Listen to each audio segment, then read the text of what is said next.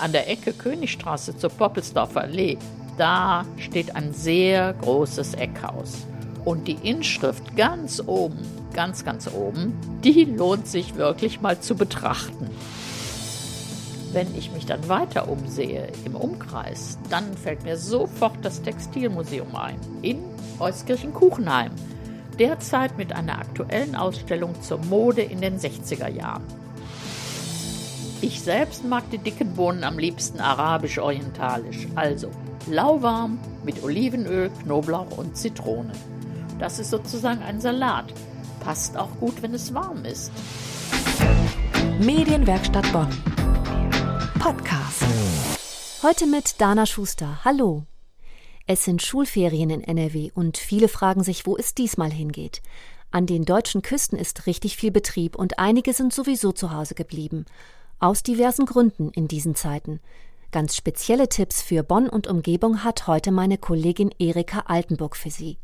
Und natürlich bietet sie in ihrer Kolumne Erikas Welt auch wieder ein passendes Rezept für den Juli.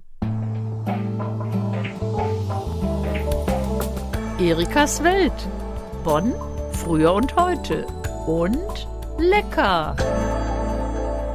Hier bin ich wieder mit meiner Kolumne zum jeweiligen Monat, mit meiner persönlichen Sicht der Dinge der Welt. Der Juli ist traditionsgemäß der Reisemonat, aber diesmal vielleicht at home, aus diversen Gründen. Und at home, wie wir so schön fremdländisch sagen. Vor mehr als 50 Jahren bin ich nach Bonn gekommen und ich habe dann immer im Dunstkreis vom Poppelsdorfer Schloss gewohnt, also nie mehr als zehn Minuten zu Fuß dahin. Und meine erste Erfahrung mit dieser Wohnlage, die war schon sehr amüsant.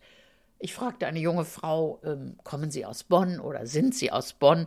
Und die antwortet fast empört, nein, mein Heimatdorf ist Poppelsdorf. Meine jetzige Wohnlage ist Bonn-West, aber Poppelsdorf ist ja nah. Und jetzt kommt mein Tipp für den Urlaub zu Hause, den eigenen Stadtteil mal ganz neu und anders betrachten, beziehungsweise mal erkunden, mal sehen, was dieser Stadtteil zu bieten hat. Das möchte ich Ihnen heute empfehlen. Am Beispiel Poppelsdorf. Den Botanischen Garten hinter dem Poppelsdorfer Schloss, den kennen Sie sicherlich alle mitsamt den wunderschönen Gewächshäusern, dem Tropenhaus. Wenn man da reinkommt, schwülheiße Atmosphäre und ich frage mich dann, will ich da wirklich mal hin? Mir gefällt besonders gut der Kakteengarten. Da ist es auch warm, aber so frisch warm und der ist wunderschön gestaltet. Aber kennen Sie auch den Nutzpflanzengarten? Gehört auch zu den botanischen Gärten. Der Nutzpflanzengarten am Katzenburgweg. Da finden Sie einheimische Gemüsesorten wie den Wirsing Bonner Advent, beziehungsweise Maiwirsing wird er auch genannt, die Tomate Bonner Beste, die Bonner Böhnchen und so weiter und so weiter. Ich sage Ihnen, das ist wirklich alles sehenswert. Und die Kräuter nicht mitgehen lassen, auch wenn sie noch so üppig dastehen und so verführerisch duften. Hinterher vielleicht ein Spaziergang durch die Altbaustraßen? Wie wäre das? Schlossstraße, Argelanderstraße, Königstraße, Häuser gucken. An der Ecke Königstraße zur Poppelsdorfer Allee, da steht ein sehr großes Eckhaus. Und die Inschrift ganz oben, ganz, ganz oben, die lohnt sich wirklich mal zu betrachten. Mich hat erst nach Jahren jemand darauf aufmerksam gemacht.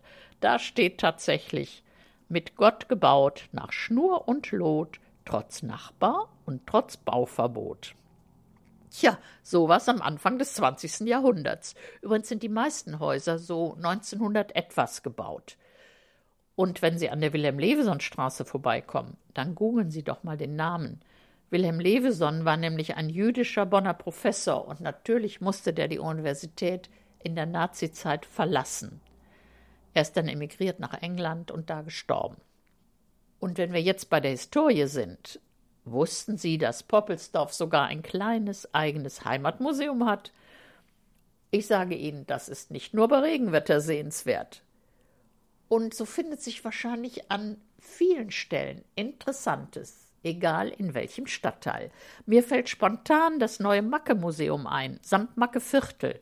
Das ist ja fast noch Bonner Altstadt und die ist natürlich auch ähm, sehens- bzw. erlebenswert. In der Innenstadt dann der alte Friedhof. Und ich empfehle ihn besonders mit einer Führung. Da wird so viel Stadtgeschichte lebendig.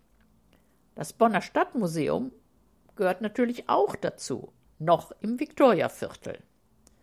Siegburg hat übrigens auch ein sehenswertes Stadtmuseum. In Bergheim dann das Fischereimuseum, nett zu verbinden mit einem Spaziergang vom Mondauer Hafen aus. Wenn ich mich dann weiter umsehe im Umkreis, dann fällt mir sofort das Textilmuseum ein in Euskirchen-Kuchenheim, derzeit mit einer aktuellen Ausstellung zur Mode in den 60er Jahren. Es gibt also viel zu entdecken. Gehen Sie auf Entdeckungsreise in einem Stadtviertel.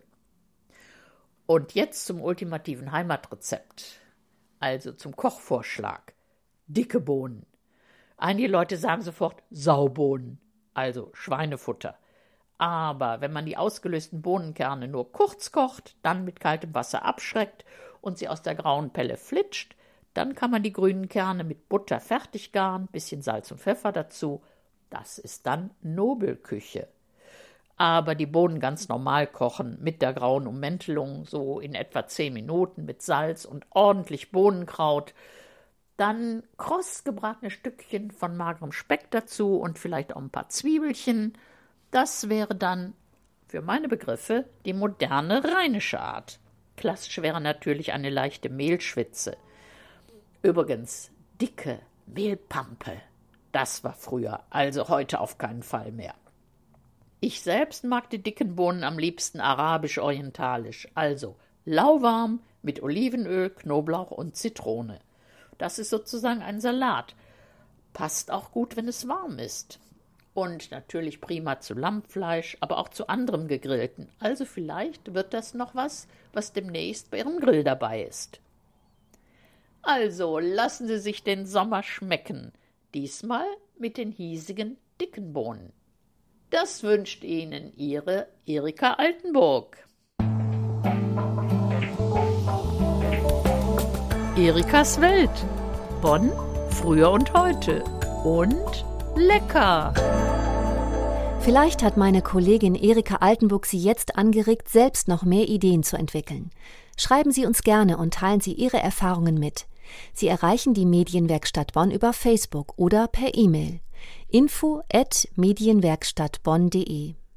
Das war der Podcast aus der Medienwerkstatt Bonn. Heute mit Dana Schuster. Bis zum nächsten Mal. Medienwerkstatt Bonn.